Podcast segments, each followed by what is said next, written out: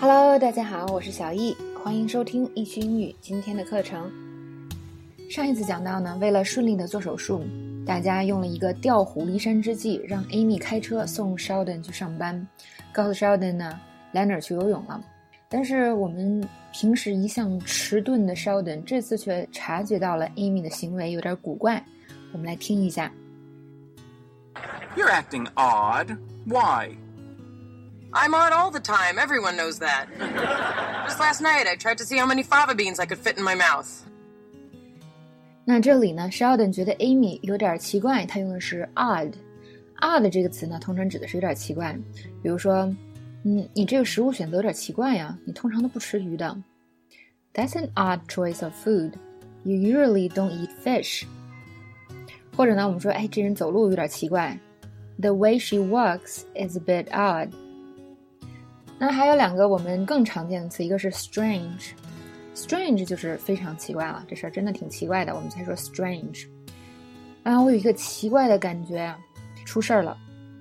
I had a strange feeling that something was up。或者我们可以形容一个人奇怪，是吧？他真是个奇怪的人，从来不跟我们一起出去。She's a strange person. She never goes out with us。或者呢，我们说另外一个人很奇怪，就是他呀，从来不换衣服，而且还用手吃饭。He's a strange person. He doesn't change his clothes and eats with his hands. 另外一个常见的表示奇怪就是 weird、strange、weird 这两个词经常用。那 weird 呢？啊，这个口语里出现的更多一些。任何奇怪的事儿，我们都可以用 weird 来表示。比如说，我回家的时候发现钥匙不在兜里，我就说：“哎，好奇怪啊！我记得我出门时候拿拿钥匙了呀。”That's weird. I remember I took the key when I left home。或者我们可以形容人 weird，她男朋友特别奇怪，他只穿深色的衣服，而且特别不喜欢阳光。Her boyfriend is really weird. He only wears dark color clothes and doesn't like the sun. 那么 strange 和 weird 这两个词呢，出现应该是平时最经常的了。呃，odd 也比较常用。 那下面呢，我说几个大家可能啊见的稍微少一些，还有就是可能我们不会用的词，比如说有个词叫 funny，这个词呢，嗯，怎么用呢？以前我提过一两次，就是有的时候我们闻东西觉得这东西臭了、馊了，是吧？或者味道怪怪的，就我也不知道它坏没坏，但是味道怪怪的，或者家里股怪味儿，这个时候我们很多同学都会说，it smells weird。那你这么说，老外懂不懂呢？也懂，是吧？但通常他们会说，it smells funny。所以这个闻起来怪，在这美式英语里说的是 it smells funny。我觉得这是一个非常地道的表达，也非常有意思。那我也特别喜欢记这种表达，是吧？可以让你的口语锦上添花。啊，那么再说一个词，一个词叫 peculiar。那这个词呢，记的时候，嗯，比如说我很早以前，很容易把它跟那个 particular。给弄混。首先呢，从我当时的角度，我觉得这两个词，第一我都不熟。那么第二呢，它，嗯，这个很多地方拼写和那个读音呢，有些地方挺像，而且都是 p 打头的，有时候他们会在一起，而且那个意思就很近。比如说怪异的，呃，是 peculiar 是吧？particular 是特别的、特有的。那如果你查字典呢，这个 peculiar 它也有特有的意思。那我们假设呢，那个时候我走的是背单词书的这个路线，可能到今天这两个词到底怎么样？我可能还要用很生硬的方法去记，但是好在呢，就是 particular 这个词，它在正常语境中出现的频率是很高的，那 peculiar 呢就比较低。所以其实学英语就是这样。那当你学过一段时间以后，有些词因为词频高，它自然而然就容易被你学会了。比如说 particular，我现在就不会弄混了。即使我记不住 peculiar，那 particular 这个词因为太常用了，所以呢，我也印象就很深刻了，也不会给搞混了。啊，比如说 particular 这个词，它的嗯最大的意思是特别的，我们可以把它理解为 special。那现在呢，我说你啊一定要特别对他注意，因为他总是惹麻烦。那我就说 you should pay particular attention to him. He's always causing troubles. 那还有一种呢，就是比如生活中，我现在可能要装一个东西是吧？需要这个螺丝，螺丝叫 screw。呃，那我朋友说，哎，我给你找个螺丝。我说 no。我需要一种特殊的螺丝，就是我就需要这种，是吧？这这种情况生活中经常出现。那不光是螺丝，任何其他的事情都有可能。就是别人要给你找这类的东西，你说不行，我只需要这就这一个特殊的。那英文就可以说 I need a particular screw。那如果你这样说呢，美国人就会懂了，说哦，你要找这个东西是比较，它不是说它本身特殊，而是说你就要找这一种。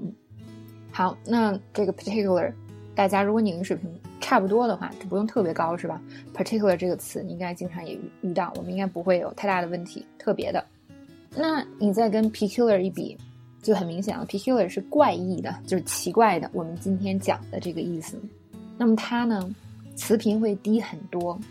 那这种词呢，尤其是低频词，一定要从环境中学。就是，嗯，我今天给你讲是只是增加大家对这个词的一层认识而已。但是你要记住，这种词呢，由于它出现的次数少，所以你理解它就很困难。如果你只是通过表面的一些东西来理解的话，比如说我给你讲，或者你去看一本单词书讲它的意思，或者看字典，很多时候都没有办法让你很好的去。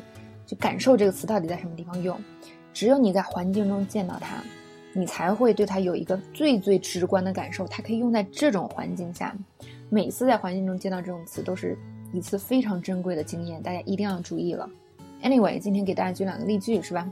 比如说 peculiar 可以这样用，他说，嗯，因为一些奇怪的原因，他不愿意跟跟人握手。